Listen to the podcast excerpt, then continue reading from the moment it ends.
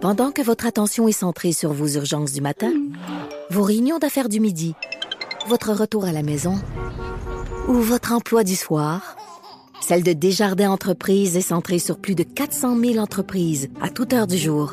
Grâce à notre connaissance des secteurs d'activité et à notre accompagnement spécialisé, nous aidons les entrepreneurs à relever chaque défi pour qu'ils puissent rester centrés sur ce qui compte, le développement de leur entreprise. C'est 23. L'essentiel de Paul Arcan. Les grandes entrevues de la semaine. Et ce matin, on accueille Pierre Gervais qui euh, est arrivé avec un premier livre sur ses souvenirs de vestiaire à travers les époques. Ça a tellement bien marché que le tome 2 est maintenant disponible. Oui, Pierre Gervais en prolongation, c'est la suite de ce premier livre qui, on connaît, a été un succès de librairie assez spectaculaire. Euh, Pierre, ton premier livre. Il fallait lire les gars, c'est quand même Mais pas oui, c'est ça. Mais t'en parles d'ailleurs dans le livre, là, d'un article dans le Devoir où on soulignait Ouais. que tu sais, ce livre-là avait eu un effet chez les jeunes lecteurs, là, les amener à aller en librairie puis à acheter des livres puis Ben, lire. Là. Bonjour messieurs, bonjour tout le monde. Mais, mais ce qui me, honnêtement, là, ce qui m'a vraiment plu, c'est ça. C'est qu'avoir des gens qui, euh, encore hier, ont eu un brunch euh, sur la rive sud. Puis la demoiselle m'a dit, mon conjoint, là, il lit jamais. J'ai jamais vu qu'un livre dans les mains, mais quand il est sorti, il l'a acheté, puis il l'a lu, puis ça, ça me fait plaisir. Ça peut, moi j'adore lire, là, puis ça peut euh, inciter les gens à lire plus de livres, là, ça va être extraordinaire. Est-ce que tu as hésité quand on t'a parlé de faire une suite? on m'a pas parlé de faire une suite, ça vient de moi. Honnêtement, là, euh, le premier livre était pas prévu, puis le deuxième encore moins. Alors moi, tous les fois que les gens, que je rencontre des gens sur la rue, de- des, amis, des, mes enfants, tout le monde me disait, t'as oublié ça, t'as, peut-être parlé de ça, t'aurais peut-être pu faire ça. Fait que là, ça me fait penser à d'autres histoires. Puis, tu sais, des fois, t'as un souper euh, entre amis, puis tu, tu m'as parlé des histoires, puis j'ai oublié ça. Puis, fait que ça me fait penser à faire un deuxième livre à cause de ça. J'ai contacté Mathias, puis c'est venu comme ça. Et dans le premier, tu parlais euh, beaucoup de personnalités, des gens que tu as côtoyés. Dans celui-là, j'ai trouvé que tu t'attardes beaucoup à la vie d'un club de hockey. Tu parles même de la mode, les joueurs qui suivent la mode, puis les Oui. arbitres, comment Oui. ça se passe avec les arbitres, euh, comment ça se passe quand les gars arrivent? Là, tu parles de Cole Caulfield Mm. qui est arrivé avec son équipement. Puis c'est plus la vie que des personnalités en particulier là, que tu décris. Oui, c'est sûr, parce que le, comme je disais, le premier livre, il était pas prévu, puis tu sais, j'ai comme sorti tout ce que j'avais à sortir, puis on, on s'attarde beaucoup sur la- la- l'année du Canadien, la dernière année du Canadien, puis Martin Saint-Louis, puis tout ça, là. Puis le deuxième, c'est plus posé, plus... Puis c'est toutes des nouvelles histoires, là. Tu sais, je tiens à le dire. C'est pas des affaires qu'on a rejetées au premier livre parce qu'on on pensait même pas en faire un deuxième. Fait que c'est toutes des nouvelles, des- du nouveau matériel, des nouvelles histoires. Les habitudes des joueurs. Exactement, quand je suis allé plus profondément, si tu veux, euh, avec Mathias. Mais il y a deux ou trois éléments qui m'ont qui m'ont pas mal frappé. D'abord, le côté plus personnel. Je pense au voyage de pêche avec Bergevin. Oui. Euh, c'est quand même pas banal, une aventure comme ça, là, puis on est loin, loin, loin du centre belle. là. Oui. Jusqu'à quel point ça, je dirais, développe une relation avec un DG, euh, puis qu'on peut se dire les vraies affaires là, quand on est dans un voyage comme celui-là? C'est une bonne question. Euh, on se connaît déjà pas mal beaucoup, ça faut le dire. hein. Tu sais, tu sais, Alain, on, on vit ensemble sept jours par semaine euh, tu sais, à l'année. Euh, c'est sûr que l'aspect directeur général puis gérant d'équipement reste toujours. Sauf que on se voit sur un, an- un angle différent. Autant moi de lui pour, pour lui pour moi là. Euh, Marc Bergevin, c'est un gars qui est super le fun. C'est sûr que dans le premier livre, je l'ai gratigné un petit peu, mais c'est ses côtés euh, les dernières années, puis en tant que, en tant que gérant général. Mais c'est un gars qu'à l'extérieur de la patinoire, il est Ah super cool. c'est un gars il est drôle, super- un là. gars drôle, il est le fun, il, il aidait. Tu sais, c'est, c'est fun de voir ces gars-là. Même Claude Julien, euh, les, les autres que je parle, là, c'est, c'est des gars qui sont reconnaissants, qui sont c'est des êtres humains comme nous autres, dans le fond. Là. La deuxième chose, il y en a qui ont chialé après le premier livre. Là, ça Ah oui, il y en a-tu? Ah oui? mettons. Parce que je me souviens que quand t'es venu en studio, on en a parlé, puis je pense Ouais. que 24 heures après, ça commençait à se dire de ce qui se passe dans le vestiaire, reste dans le vestiaire? Ah, non, c'est ça, ouais. Cette controverse-là qui a suivi, est-ce que, un, tu l'avais anticipé, puis comment tu l'as vécu? Ben écoute, euh, j'avais euh, anticipé un petit peu de vague sur le lac, mais euh, je suis embarqué avec ma chaloupe de 16 pieds, mais ça n'a pas été long. que je m'en un bateau de 35 pieds. Là. Euh, ce qui m'a le plus déçu honnêtement, c'est que les gens critiquaient sans l'avoir lu. Moi, ça, ça, ça, me, ça, ça, je le dis souvent, puis ça, m'éteint. Là, il faut être professionnel. Je suis certain que vous avez lu le livre, vous les deux, là, puis euh, tu livres, tu t'aimes ça, t'aimes ça, t'aimes pas ça, t'aimes pas ça. Moi, je critiquerais jamais un restaurant que je suis pas allé. Fait que tu sais, tu peux t'entendre les gens dire ah là j'étais là puis c'est pas bon, le service c'est pas bon puis peu importe quoi, je dirais jamais rien tant que je suis pas allé. Ça, ça m'a déçu. Comment j'ai vécu ça? Honnêtement, personnellement, j'en ai vu d'autres. J'ai, c'était pas facile, surtout pour mes enfants. Je voyais mes grands que ça, eux, eux, ça les affectait beaucoup. Euh, mais garde, c'est, la vie. Puis moi, moi, j'ai décidé de dire les vraies affaires. Puis that's it, that's it. Moi, euh, tu commences le livre en parlant de tes années avec euh, ton passage chez les Draveurs, ensuite à Sherbrooke euh, avec euh, le club du Cana- club ferme du Canadien. Et moi, ça m'amène parce que tu as connu là les années Michel Bergeron, puis euh, Rodrigue Lemoine, puis Ron Rassett, puis c'était là, une époque de hockey junior là, qui était pas. On a beaucoup parlé des fameuses initiations au cours des dernières années. À l'époque, là, toi, est-ce que tu as été, t'as vu des choses? Est-ce que comment ça se passait chez les Draveurs? Premièrement, ça ressemblait plus à Slapshot dans ces analogues d'autres choses, là, c'est ce qu'on a vu. Moi, c'est comme j'ai des, initiations, là, j'ai jamais vu de quoi de vraiment dégradant, dégueulasse. Honnêtement, j'ai été longtemps dans le junior, là. J'ai jamais vu ça. Tu sais, j'ai vu des choses que c'est pas Jojo, là, c'est pas fin du monde. Il y il y a personne, tant qu'à moi, qui peut être marqué de ça.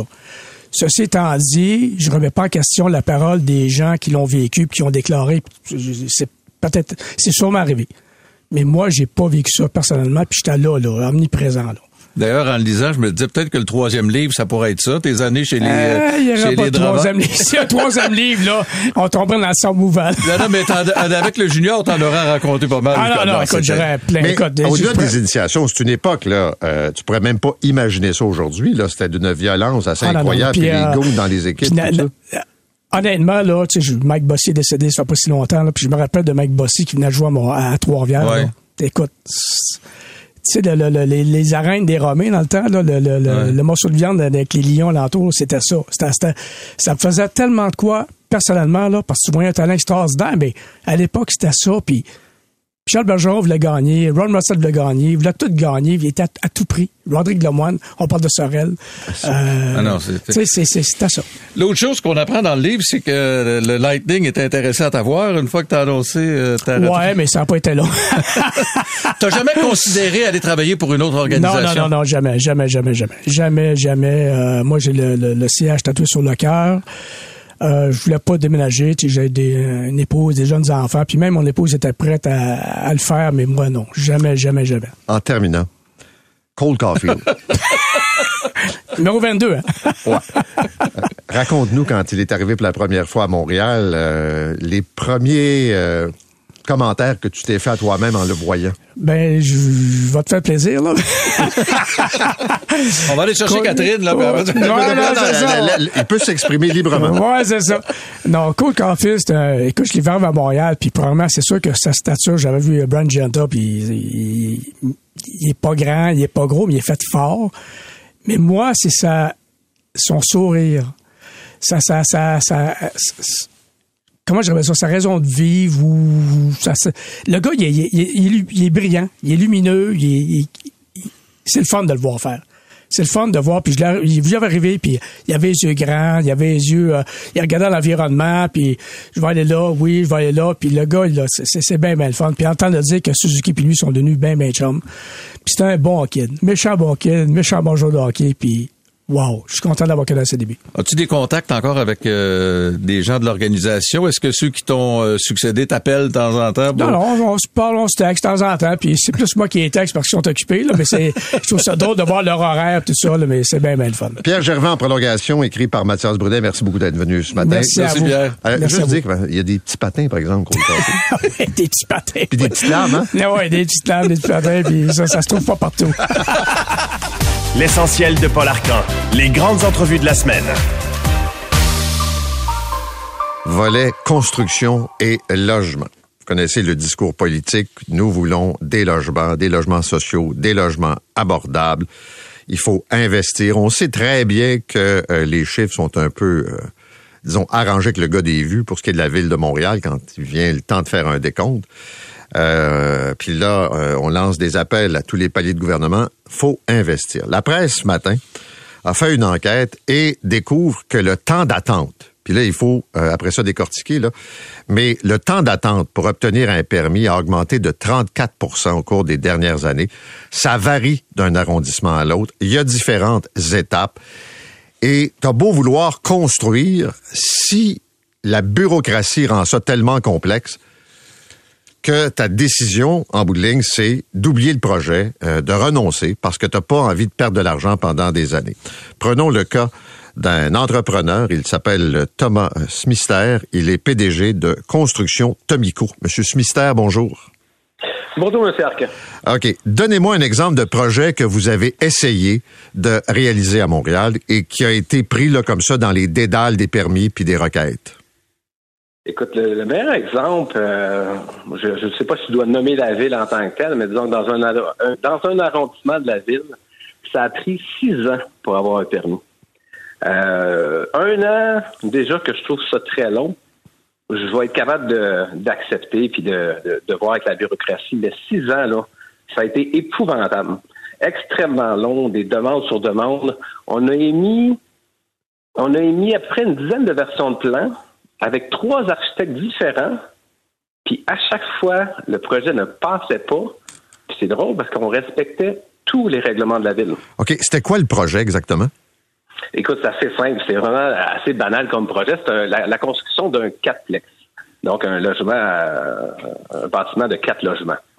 Euh, assez bien fait. Même, on voulait avoir beaucoup de chambres à coucher, etc., pour justement régler un peu le, cette faille-là qu'il y avait dans le système d'avoir des quatre chambres à coucher, des trois chambres à coucher. OK. c'était dans un quartier résidentiel? Quartier résidentiel. Euh, il y avait à peu près une dizaine de maisons. C'était vraiment dans un, cul-de-sac, juste à côté d'une gare de, train. Fait que, euh, en tout cas, la, ville nous a fait beaucoup, beaucoup d'embûches. Ils voulaient un projet finalement plus petit. Mais là, je leur dis, écoute, moi, j'ai acheté un terrain pour faire un 4 donc je vais construire un 4 puis le règlement me le permet. Mais le problème, c'est qu'avec les comités de consultation urbaine, les CCU, mais eux ont le droit d'avoir un avis discrétionnaire. Puis eux trouvaient que ce serait plus beau de construire un triplex ou un duplex, mais écoute, en pénurie de logement, c'est épouvantable de dire qu'un terrain qui est permis de faire un quatreplex, on veut en faire construire un duplex. OK. C'est donc une dizaine de versions, trois firmes d'architectes. Euh, finalement, est-ce qu'ils ont dit oui à votre projet de quatre logements? Oui, ça, a pris euh, ça a pris une petite euh, en tout cas une petite tourloupe d'année de dire qu'on va construire un triplex, mais avec un logement sous-sol. OK. Une fois que le comité d'urbanisme a dit oui, quelle a été la suite? Ben, la suite, on, bon, ça a quand même été bien. On a eu des permis après six ans, quand même. Six ans? Quand même plus, ouais, six ans, plusieurs dizaines de milliers de dollars d'architecture, etc., puis de taxes. Puis en plus, c'est drôle parce que j'ai même eu des, des euh, contraventions à cause que mon gazon était trop long. Parce que je ne pouvais pas construire. En tout cas, ça, ça, a été, euh, ben, c'est correct, admettre, euh, la loi l'oblige, mais c'est quand même drôle que moi, je veux construire, mais je me parce que j'entretiens moi mal mon terrain, mais finalement, je veux juste moi faire un, un bâtiment dessus. Est-ce que c'est toujours comme ça avec la ville? Êtes-vous un cas d'exception euh, pour Montréal ou pour d'autres villes? Écoute, ça, là, il a été assez, assez ardu. Par contre, je peux pas. En règle générale, un an est à peu près coutume, même si c'est très long. Mais j'ai un autre exemple aussi que justement des dossiers perdus par la ville, euh, des demandes sur des demandes. Tu sais, on est, moi, je, on est quand même assez habitué à en faire des, euh, des projets de construction à Montréal. C'est qu'on demande la liste à la ville de qu'est-ce qu'ils ont besoin pour émettre le permis. Puis finalement, ben, on, nous, on, coche tous les items qui avaient été demandés. Mais une fois qu'on remet le document, ah ben justement, j'aimerais aussi avoir un plan de civil, un plan de. Là, là, c'est rendu aussi très compliqué parce que avant, un plan d'architecte et structure était suffisant. Aujourd'hui, pour un bail quatreplex, là, je ne parle pas d'un logement de 10 logements, euh, une centaine de logements, là. Il faut un plan civil, d'ingénierie, électrique, mécanique, structure, architecturale. Écoute, ça, ça en est. Ça n'a aucun sens. Avez-vous un autre projet actuellement en attente que vous allez réaliser dans 12 ans? non, mais par contre, si vous me laissez une petite fenêtre, moi, quelque chose que je vois qui est un problème pour moi et qui va être un problème avec beaucoup d'autres promoteurs, on s'entend pour l'instant, il y a pénurie de logements à Montréal, donc il faut en construire. Euh, nous, on a des projets que malheureusement, on a dû mettre sur la glace, vu qu'on a une augmentation de coûts d'après, écoute, épouvantable depuis la pandémie euh, du coût de construction. Puis les taux d'intérêt. ont augmenté. Et les banques, finalement, puis à tout respect pour eux, ben eux, le montant, disons qu'ils passaient à 80% du montant au final, mais ils révisent à la baisse, vu que les taux d'intérêt ont augmenté, ben, ils révisent que ben, finalement, à la fin du projet, ils, passent juste 50% Donc, on s'entend que ton projet te coûte plus cher, il te passe moins d'argent, et il sera même pas rentable. Je te parle même pas de, de, de, projets abordables. Je parle des projets qui sont avec des loyers chers, si on peut dire, mais même ça, c'est pas rentable alors qu'on se parle. Puis là, pour l'instant, moi, j'en ai deux sur la glace, puis euh, le problème, c'est au renouvellement ou à l'extension du permis. Puis pour l'instant, moi, j'ai deux permis, que si je commence pas maintenant, ben, il faut que je recommence le processus de permis et de plan, et là, encore là, minimum un an. Ça, c'est épouvantable. Merci beaucoup d'avoir été avec nous. Thomas euh, Smister est euh, PDG de construction de Tomico. C'est pas que la maison des fous, là. Tu fais approuver ton permis, mais là, des problèmes de financement, il faut que tu recommences le processus. Après ça, on se demande pourquoi, entre autres, il y a cette pénurie de logements à Montréal. Et euh, là, je lisais aussi dans cet article de la presse qu'on a un comité pour faciliter les choses. On aime beaucoup ça à la ville. Des structures, des étapes, des congrès, des forums. Là. Mais là, c'est une patente pour faciliter les choses. Vous voulez plus de balado C23? Rendez-vous dans la section balado du 985fm.ca ou dans l'application Cogeco Média. Tous nos balados sont aussi disponibles sur Apple et Spotify. Pendant que votre attention est centrée sur vos urgences du matin, vos réunions d'affaires du midi, votre retour à la maison ou votre emploi du soir, celle de Desjardins Entreprises est centrée sur plus de 400 000 entreprises à toute heure du jour. Grâce à notre connaissance des secteurs d'activité et à notre accompagnement spécialisé, nous aidons les entrepreneurs à relever chaque défi pour qu'ils puissent rester centrés sur ce qui compte, le développement de leur entreprise.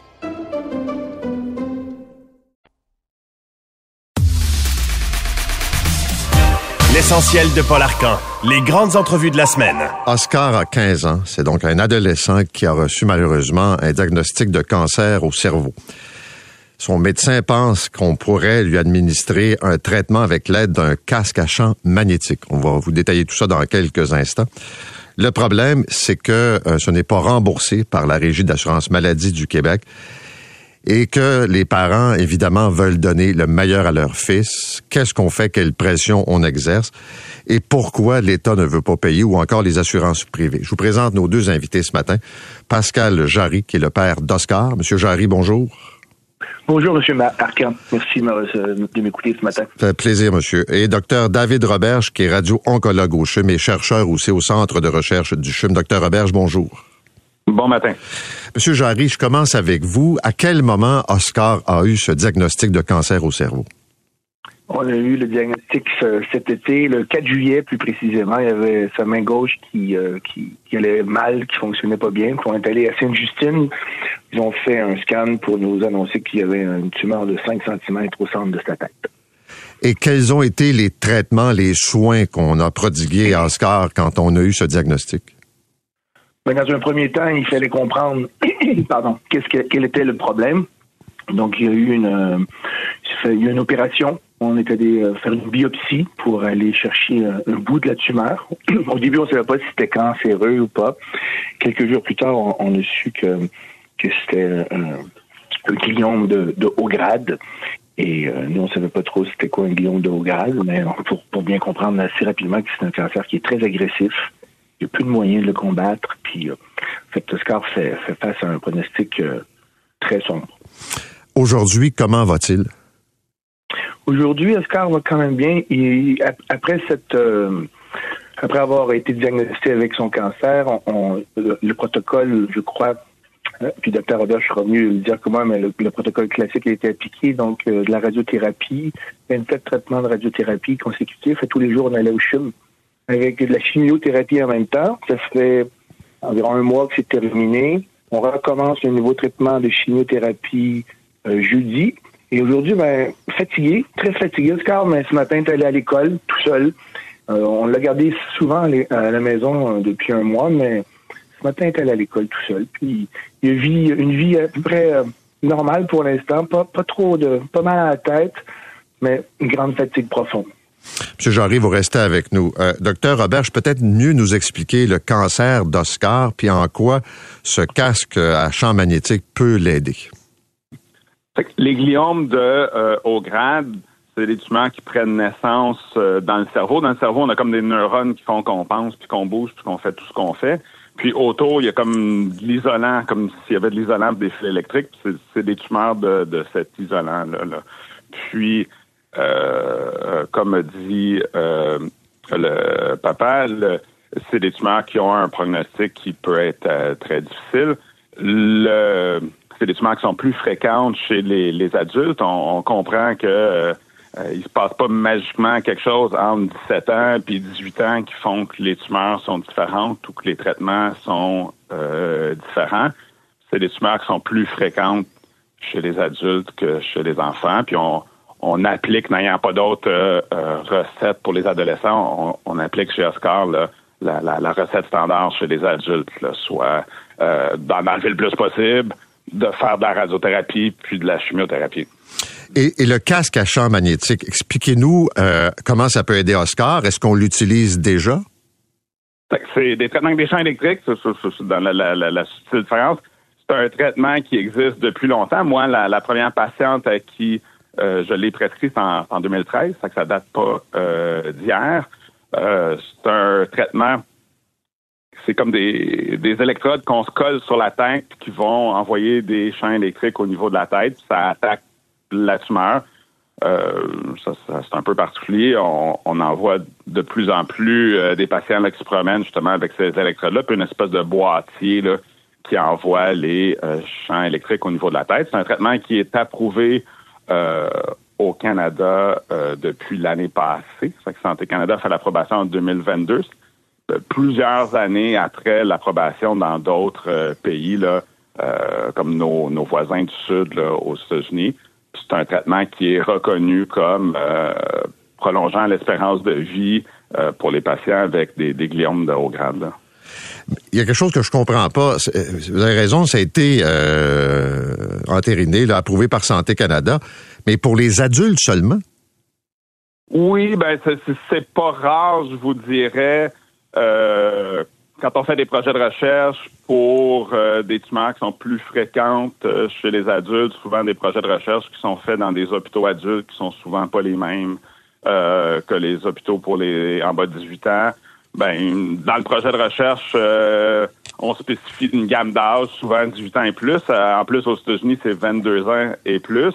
Mais euh, faut comprendre que l'approbation de Santé Canada, ça reconnaît des évidences que dépose le manufacturier. Euh, après ça, les médecins font ce qu'il y a de mieux pour leurs patients. Puis il y a déjà euh, des plus jeunes patients qui ont été traités avec ce traitement-là. Puis si on pense que c'est le mieux, il y, a, une certaine liberté de, faire ce qu'on pense qui est mieux pour le patient normalement. Là. Parce que ce que vous me dites, c'est que euh, c'est un traitement qui peut être bénéfique pour un adolescent. Là. Comme vous avez dit tantôt, c'est pas parce qu'on atteint 18 ans qu'on change euh, soudainement, radicalement. C'est certain que on n'a pas des études où est-ce qu'on a pris 700 euh, adolescents puis on a tiré à pile face pendant on a traité la moitié avec ce traitement-là. Mais comme je vous dis, euh, euh, on, fait ce qu'il pense ce qui est le mieux dans la situation quand on n'a pas toutes les, données. Puis je pense que ça peut aider un adolescent avec ce type de tumeur-là, oui. Est-ce que c'est l'argent qui est le nerf de la guerre, selon vous? Parce que l'Institut national d'excellence en santé et en services sociaux, qui fait les recommandations, au gouvernement dit euh, au ministère de pas, enfin la RAMQ de pas rembourser parce que euh, le prix est trop élevé. C'est une situation un, peu particulière euh, pour moi.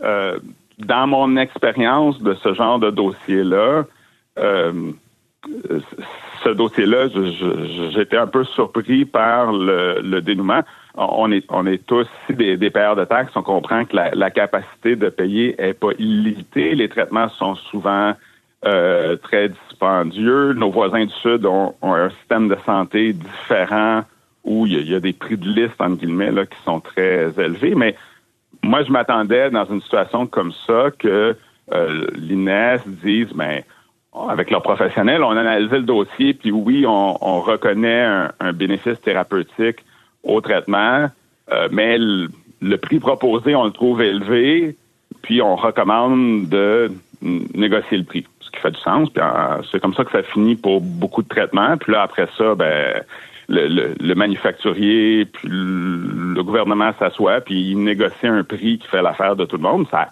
ça fonctionne pas toujours. Des fois, il n'y arrive pas à une entente. Mais dans cette situation-là particulière, l'INES a reconnu le, bénéfice thérapeutique euh, du traitement, mais n'a pas recommandé une négociation de prix. Vous m'avez dit tantôt qu'il y a quand même plusieurs patients au CHUM qui ont profité de ce traitement-là. Dans leur cas, est-ce qu'ils ont payé de leur poche? Est-ce que ça a été remboursé? Comment ça a fonctionné? moi, personnellement, j'ai environ une centaine de patients qui ont eu le traitement, puis je vous dirais que c'est un mélange de euh, patients qui étaient dans des projets de recherche. Dans le cadre du projet de recherche, euh, les frais étaient couverts pour le traitement. J'ai aussi des patients euh, où la société qui produit le traitement l'a offert comme en compassion. Moi, j'ai pas de patients qui l'ont payé eux-mêmes j'ai la notion que à, d'autres époques, il y a des patients canadiens qui s'étaient peut-être déplacés là aux États-Unis pour le, payer, mais moi, j'ai pas de patients dans cette situation-là. OK. C'est un traitement, dit-on, qui coûte 27 000 par mois. Je reviens euh, euh, au père d'Oscar, Pascal Jarry. Monsieur Jarry, vous allez faire quoi? L'État vous dit on rembourse pas, votre fils, ça peut lui faire du bien. Le médicament, en fait, le, traitement plutôt, et le casque existe. C'est quoi vos intentions? Bon, on travaille sur plusieurs angles. Le, premier angle, c'est travailler avec notre assurance privée, Manuvie, qui euh, nous a refusé euh, le traitement, mais en même temps, on, a fait appel, puis c'est bien écrit euh, dans, la documentation qu'on a droit à 500 000, jusqu'à limite de 500 000 pour ce type, non, pas le, traitement lui-même, qui n'est pas sur la liste, un nouveau, un nouveau traitement qui n'est pas reconnu, j'ai l'impression, par les assureurs, de par la nouveauté, peut-être aussi par le fait que ne, veulent pas, euh, euh pas eu des recommandations positives dessus. Mais on a, on a de l'espoir euh, au niveau de l'assureur. On a aussi de l'espoir au niveau de, de programmes spéciaux par euh, le CHUM ou Sainte-Justine.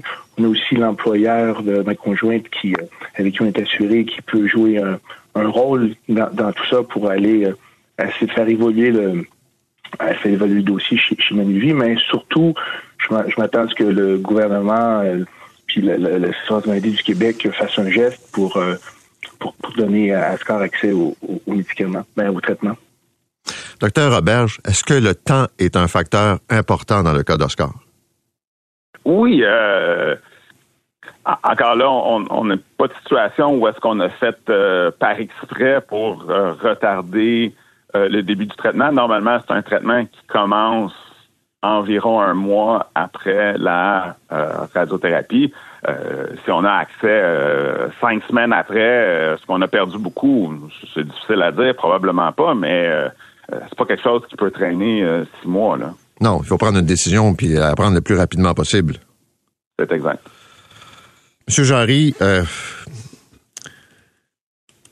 on imagine, même si on n'est pas dans votre peau, là, comment vous vous sentez. Vous dites, il y a des options pour mon fils, puis là, je dois me battre pour essayer de, euh, de lui offrir, puis il y a un enjeu de, de, politique, puis un enjeu d'argent. Mais pour vous, ce qui compte, c'est Oscar, puis qu'on trouve la façon la plus rapide pour l'aider. Absolument. Moi, que, que le traitement vienne euh, de n'importe qui, c'est pas le c'est pas l'enjeu. Pour moi, l'enjeu, c'est que Oscar puisse euh, avoir son casque le plus rapidement possible. Hein, comme je disais tout à l'heure, on rencontre euh, on rencontre un docteur jeudi, on va avoir le résultat de, de, l'IRM, on va connaître la progression de son cancer. On espère que ça n'a pas progressé. Mais euh, comme le docteur Robert nous l'expliquait, euh, c'est à ce moment-là qu'il faudrait avoir le cas. Donc on est à, J-2, J-1 même, mercredi matin. Donc c'est, pour nous, c'est, c'est critique en ce moment. Merci beaucoup, M. Jarry. Bonne chance à vous, Oscar, toute votre famille. Merci beaucoup aussi au Dr David Roberge, Pascal Jarry, père d'Oscar, et Dr David Roberge, qui est radio-oncologue au CHUM et chercheur au Centre de recherche du CHUM. Ce sont des situations qui arrivent, euh, où on, a d'un côté une option de traitement et l'État évalue que c'est trop cher, qu'on peut prolonger la vie, on peut améliorer ses conditions. C'est un cancer hyper agressif. Euh, pronostics, euh, évidemment, sont pas jojo. Et je sais qu'on peut se dire, ouais, mais là, c'est peut-être trop cher. Puis... Mais en même temps, si vous étiez Monsieur Jarry, puis que c'est votre gars ou votre fille qui a 15 ans, 16 ans, un cancer, tu veux tout donner, tu veux offrir ce qu'il y a de mieux, qu'est-ce qui est disponible. Puis j'en reçois des courriels de gens qui vont même à l'étranger, puis qui, des gens peut-être plus fortunés, il va y avoir des co-fonds Mais il me semble qu'il y aurait moyen de trouver une façon pour qu'Oscar puisse avoir son fameux casque à champ magnétique. Vous voulez plus de balado C23? Rendez-vous dans la section balado du 985fm.ca ou dans l'application Cogeco. Tous nos balados sont aussi disponibles sur Apple et Spotify. Pendant que votre attention est centrée sur vos urgences du matin, vos réunions d'affaires du midi, votre retour à la maison ou votre emploi du soir, celle de Desjardins Entreprises est centrée sur plus de 400 000 entreprises à toute heure du jour. Grâce à notre connaissance des secteurs d'activité et à notre accompagnement spécialisé, nous aidons les entrepreneurs à relever chaque défi pour qu'ils puissent rester centrés sur ce qui compte, le développement de leur entreprise.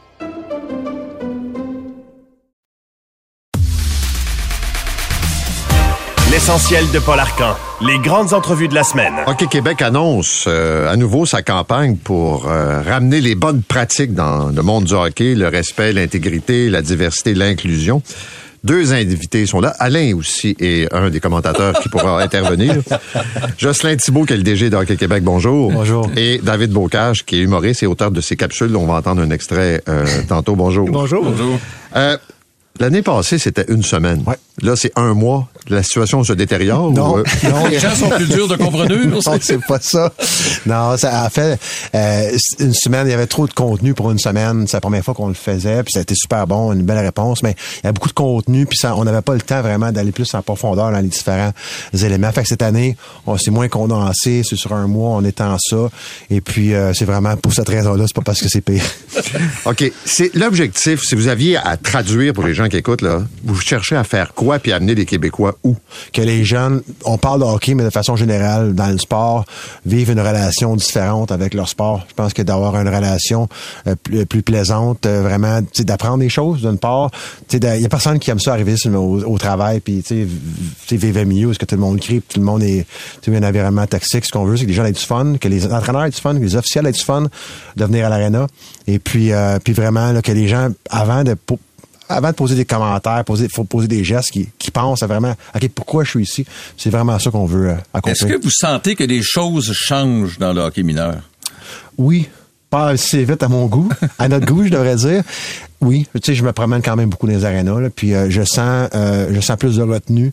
Euh, on est loin encore d'arriver là où ce que je pense qu'il faut qu'on soit, mais oui, je pense que c'est anecdotique encore parce que là, on, on, commence à mesurer les choses, mais oui, je pense qu'un un petit peu le fait que le hockey soit si populaire et c'est vraiment sous la loupe le hockey au Québec, Pensez-vous que vous devenez toujours un peu le bouc émissaire des problèmes qu'il y a dans le sport chez les chez les plus jeunes? Beaucoup. On est très exposé, je pense, en raison de peut-être l'importance qu'on accorde euh, culturellement ici au Québec.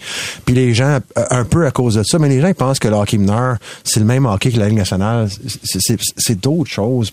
Et même la Ligue nationale, si vous écoutez si vous écoutez Martin Saint-Louis parler depuis deux ans, euh, il est ailleurs dans sa tête en termes de développement, en termes d'approche avec les joueurs, en termes d'ambiance, en termes de culture. Fait que nous, c'est vraiment de faire comprendre aux gens si on est capable de dire, écoutez, tu es capable de t'améliorer, de te développer dans, dans, dans, dans l'apprentissage, dans le plaisir, dans le respect. Fait que c'est, on met plein de choses. On va écouter un extrait ouais. d'une des capsules.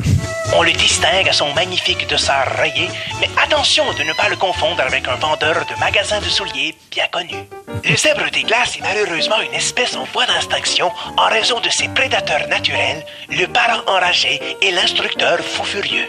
Ceux-ci, dans l'émotion vive d'un match, se montrent trop souvent hostiles envers l'officiel, oubliant l'humain en dessous du dossard, souvent un adolescent passionné ou un homme semi-retraité sympathique. Et pourtant, le zèbre des glaces est un héros obscur et essentiel du hockey, car c'est lui qui assure le respect des règles et le bon fonctionnement de la rencontre. David Bocage, faut être passionné par le hockey d'abord. oui. oui, moi je suis euh, complètement fou de hockey. J'ai un podcast de hockey depuis huit ans auquel euh, Jocelyn est venu. C'est comme ça qu'on s'est rencontrés. Puis j'ai fait tout mon hockey mineur sous le régime de Hockey Québec de 5, 6 à 21 ans pratiquement. Fait que je- quand, il- quand il m'a approché, j'étais comme mon Dieu, tu pourrais pas plus tomber dans le mille parce que tout ce qui est arena, hockey mineur, je l'ai vécu de l'intérieur.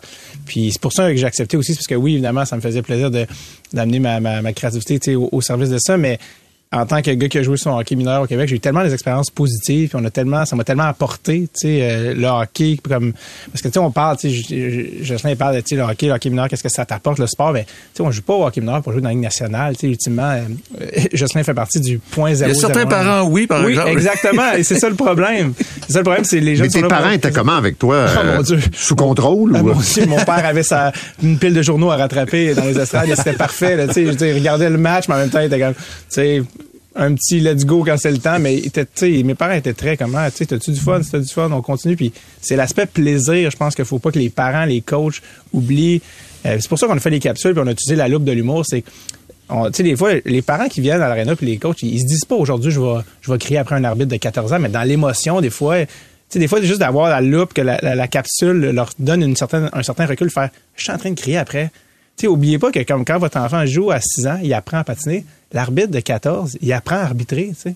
Ça se peut qu'il rate un, un call, il, il commence à faire ça, puis c'est correct, tu sais. c'est- Puis c'est un petit peu d'amener ça avec l'humour de, de faire tout ça parce que le hockey mineur, au final, m'a tellement apporté plus, le- le- Mais qu'est-ce que ça t'a apporté, le hockey mineur? c'est parce que le, le hockey, t'apprends, puis je sais, c'est cliché, mais t'apprends la vie. Je veux dire, moi, c'était ma première passion, la première affaire euh, à laquelle je voulais travailler puis être bon. Fait que t'apprends à travailler en équipe. Tu sais, le sport d'équipe, je parlais de ça à Jocelyn hier, mais moi, j'ai un ami, mettons, qui est dans un groupe de musique, il m'a dit, moi, je, je fais plus de, je fais, je vais plus dans des groupes de musique avec des gens qui n'ont pas fait de sport d'équipe.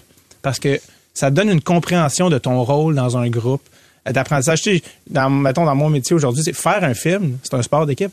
Tu peux pas faire les choses à ta tête, là. Tu peux pas. euh, mais c'est en fait de savoir c'est quoi ton rôle, comment collaborer avec les gens, comment arriver au même but. Puis ça, tu apprends ça, dans, tu t'en rends pas compte quand tu es jeune, mais tu sais, si t'es lié droit, si tu joues sur des avantages, si tu joues sur le power play, que tu joues, ça t'apprend, OK, qu'est-ce qu'on veut faire ensemble, qu'est-ce que moi je fais dans l'opération? Ça, ça, ça semble banal, mais rendu adulte, tu le vois souvent rapidement qui a été dans des sports d'équipe, qui l'a pas été. C'est ça, tu sais, les apprentissages. Paul, c'est amener ta game dans la game. Oui, oui, ça. Mais il y a quelque chose qui m'a toujours frappé en faisant des tribunes téléphoniques sur les dérapages comme ça, là, de- de- de- d'adultes. Des adultes aujourd'hui qui étaient ados il y a, je sais pas, 20 ans, 15 ans, puis qui ont vécu ça, un, un- exemple, un père qui crie, euh, qui engueule un arbitre, puis ça. Et ils décrivent le malaise que comme gars, fils, tu ressens. Quand tu vois ton père perdre les pédales, devenir complètement fou, ça a deux effets. D'abord, tu te dis euh, pourquoi est-ce qu'il fait ça, puis ça comme t'enlève un peu le goût de jouer personnellement. J'ai le goût de décrocher, pas le goût d'avoir euh, cette pression là. Je suis là pour m'amuser, mais mon père ou ma mère là, parce que ils comprennent pas ça. Ben, M. Arcan, vous avez tout à fait raison. Les jeunes veulent pas ça. Tu sais, le jeune est sur le banc, il aime pas ça quand son entraîneur qui après un officiel, il aime pas ça quand son papa ou sa maman, les jeunes sont pas bien là-dedans. Vous avez tout à fait raison. Fait que c'est ça qu'on essaie de, changer en, ben, un peu par l'humour puis en parlant. Est-ce que vous avez déjà envisagé d'interdire l'accès aux parents? Oui. Euh, Il y, y a un projet d'ailleurs que j'en parlais avec les gens du Saguenay-Lac-Saint-Jean. Il y a un projet, je pense qu'ils l'ont fait l'année passée, un projet pilote vraiment à plus petite échelle où ce que euh, les gens sont arrivés à l'aréna puis ils ont mis dans une salle, ils ont dit ok là vous rentrez pas dans l'aréna mais euh, on y a pensé mais pour vrai c'est c'est la réaliser dans, dans les faits mais quelque part peut-être de pousser ce projet là ailleurs. Encore une fois, c'est on est dans la faire réaliser les gens. On est plus dans passer un message dans le fond, mais euh, parce que c'est pour ça l'objectif que les gens les gens voient pas leur enfant. là, Mais moi, mais- j'ai un ami qui a joué au hockey, son fils joue au hockey. Puis il me disait, il dit, c'est quoi la chose la plus importante pour les jeunes? C'est aller à l'école. C'est c'est là que tu vas. À l'école, les parents sont pas là. Ils sont pas dans la classe pendant le cours. Il dit, pourquoi les parents seraient dans les estrades, là, pendant que l'enfant s'amuse à crier après les arbitres? Ben, c'est parce que si l'arbitre est pas bon puis le coach ne fait Ben, pas jouer mon gars, il faut bien que je le vois. c'est ça. Mais il- écoute, c'est sûr que rien de parfait. Il est arrivé un événement à Gatineau euh, la semaine dernière. En tout cas, on l'a appris la semaine dernière. Là, un joueur euh, qui a été initié ou en fait tabassé par des, euh, des coéquipiers. Puis c'était un peu l'affaire de Floyd aux Ouais. États-Unis. Là, je Ben, peux c'est un pas cas de racisme. C'est ça. Je peux pas respirer. Puis euh, euh, est-ce qu'il y a une enquête qui a été menée là-dessus Est-ce que ça relève d'Hockey Québec, ça, cette affaire-là? Ouais, en fait, en, en vertu de la politique euh, d'intégrité qu'on a, qui, qui relève du ministère, qui arrive du ministère. Tous ces genres de cas-là, il faut euh, diriger ces cas-là vers, euh, vers l'officier des plaintes. Euh, donc, c'est un, un, un, un- un- third party, c'est un, un corps indépendant qui, pour les fédérations québécoises, gère ce genre de dossier-là. Les gens, c'est un peu un tribunal, en guillemets. Il y a, il y a une plainte qui est déposée. Il y a des gens, des gens qui siègent et puis il y a des décisions qui sont rendues. C'est totalement anonyme.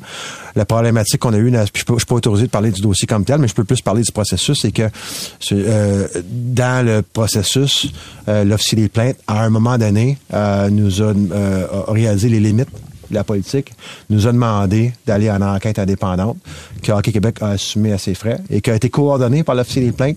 Donc, au- à la fin du processus, il y a eu, encore une fois, entre guillemets, un procès euh, avec des sanctions.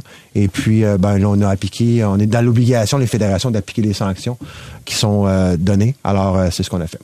Parler de diversité, est-ce que le hockey, vous sentez que ça attire de plus en plus des gens des différentes ethnies, là? Oui, mais pas assez. C'est passé. euh, J'avais une étude qui disait dans les, au niveau des nouveaux arrivants, il y a à peu près 72-73% des nouveaux arrivants qui ont, qui ont vraiment de l'intérêt pour le hockey. Tu sais, qui arrivent ici, ils disent hey, c'est, c'est cool ça, c'est jeu. Mais il y a à peu près, on a une rétention de près 3-4 Fait qu'il faut vraiment s'assurer, ben, s'assurer. Il faut vraiment développer justement l'attrait ou l'accessibilité du Mais c'est un sport qui coûte cher, on Ben va oui, se le dire. Jouer au hockey, ça coûte ouais. cher, là. Ça coûte cher, puis pour vrai, euh, les- ben oui. Puis il y a quelqu'un qui me faisait qui me faisait réaliser aussi, juste pour un nouvel arrivant, d'arriver dans un magasin de sport puis se magasiner un stock de hockey, c'est intimidant. là. Ils sont gênés, les gens sont comme OK, je commence par quoi? Ils sont pas accompagnés, ils sont pas coachés là-dedans. Puis la raison, Alain, c'est Ils sont pas exposés. euh, Ouais. C'est pas comme le soccer qui, est, euh, bon, qui a une réputation mondiale. Ils ont joué, ça coûte rien jouer au soccer. C'est bien plus facile. Ben oui, là, t'arrives avec euh, des coûts puis des, des euh, la disponibilité des parents aussi. C'est ça. Puis il y a des beaux programmes qui sont qui sont qui existent mais qui s'en viennent dans le Canada euh, à cet effet-là puis euh, je pense que ça va ça va aider la cause. Là, les capsules que tu as réalisées, David, là, les gens ont accès à ça comment? Comment ils vont pouvoir voir ça? À qui vous allez envoyer ça dans le... Eh, On les envoie à trois personnes par courriel. Contact, non, c'est pas vrai. Non, c'est pas vrai. on, va les faire- on va les sortir sur les réseaux sociaux, en fait. On- là, on est là aujourd'hui parce que c'est le lancement 1er novembre, vu que le mois de novembre est le mois resserré de notre hockey. On en sort une par semaine tout le mois de novembre. Donc, ils vont en avoir quatre sur les réseaux sociaux, autant d'Hockey Québec, partagés sur mes réseaux sociaux, Facebook, Instagram, même TikTok, si je ne me trompe pas. Fait euh, ouais, c'est sûrement sur les réseaux sociaux qu'on va les voir euh, sortir une à une. Merci beaucoup d'être venu euh, nous voir ce Merci matin tous vous. les deux. Merci. Jocelyn Thibault, qui est le directeur général de Hockey Québec, et David Bocage, qui est le créateur de ces capsules. L'essentiel de Paul Arcan. Les grandes entrevues de la semaine. Frédéric, le Parti québécois qui euh, présente une vidéo sur les réseaux sociaux sous forme de foire aux questions. J'ai consulté ça sur Instagram. C'est le chef Paul Saint-Pierre Plamondon qui répond aux questions en cinq secondes sur les finances d'un Québec souverain, advenant euh, le, sou- le- le Québec souverain. En cinq secondes. En cinq secondes, dont les revenus, le budget. Le début, c'était un peu plate, mais le, ce, qui, est- ce qui devient intéressant, c'est euh, lorsqu'on commence à parler de hockey, on voit un Paul Saint-Pierre Plamondon décontracté. Et vous allez voir qu'on nage dans des dossiers euh, assez chauds au Parti québécois. Est-ce que les Canadiens de Montréal vont garder leur nom dans Bien sûr, en fait, rappelons que Canadien vient de Canadien, Canadien français. Et euh, donc, c'est un nom qui nous a été un peu confisqué à travers le temps. On dit québécois aujourd'hui, mais bien sûr qu'on va garder cette tradition-là comme bien d'autres. Euh, que, juste une précision, le, le Canadien de Montréal, le nom, là, c'est pas une tradition, c'est une un- entreprise une entreprise qui s'appelle le Canadien de Montréal. Le club de hockey canadien, c'est Les- comme si on Si le Canadien veut les- changer de nom, euh, ça appartient au Canadien. Ben, c'est comme les Tim Hortons, on n'ira pas prendre un café 2-2 au café Maurice Richard. Non, c'est ça. C'est ça. Mais quand même, ils font euh, beaucoup parler d'eux, ils prennent beaucoup de place pour quatre personnes. Il y a toujours la petite twist pour faire parler d'eux sur les réseaux sociaux. Écoute, ils ont l'air, ils ont développé une technique, je sais pas si tu as remarqué, un peu comme un caucus au football. Les quatre se prennent comme ça par le, le cou, puis ils se mettent, euh, ça comme, c'est- ils sont quand même Oui. intéressants. Euh, la tendance du slide back, c'est quoi ça? En fait, c'est partout ces jours-ci. C'est une danse et on le sait à travers les époques. Il y a eu la Macarena, il y a eu le Gundam Style, il y a eu le Shuffling avec LMFAO qui ont été très, très populaires, ces danses-là, sur les réseaux sociaux. Moins la Macarena parce que c'est dans les années 90. Mais le floating slide back, c'est ce qu'on appelle aussi le Jubi slide. C'est viral. C'est comme une espèce de moonwalk sur le côté.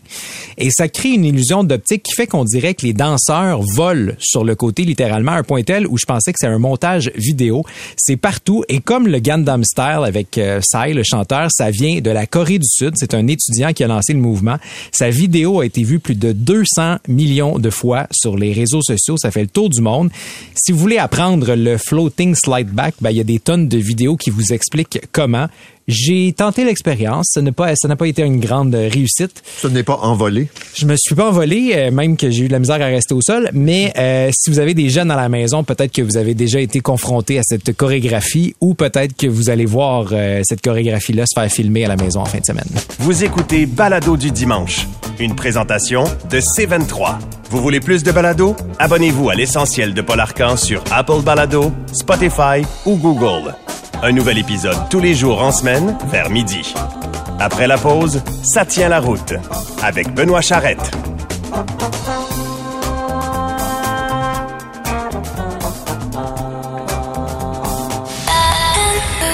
C'est 23. Pendant que votre attention est centrée sur vos urgences du matin, vos réunions d'affaires du midi, votre retour à la maison ou votre emploi du soir, celle de Desjardins Entreprises est centrée sur plus de 400 000 entreprises à toute heure du jour. Grâce à notre connaissance des secteurs d'activité et à notre accompagnement spécialisé, nous aidons les entrepreneurs à relever chaque défi pour qu'ils puissent rester centrés sur ce qui compte, le développement de leur entreprise.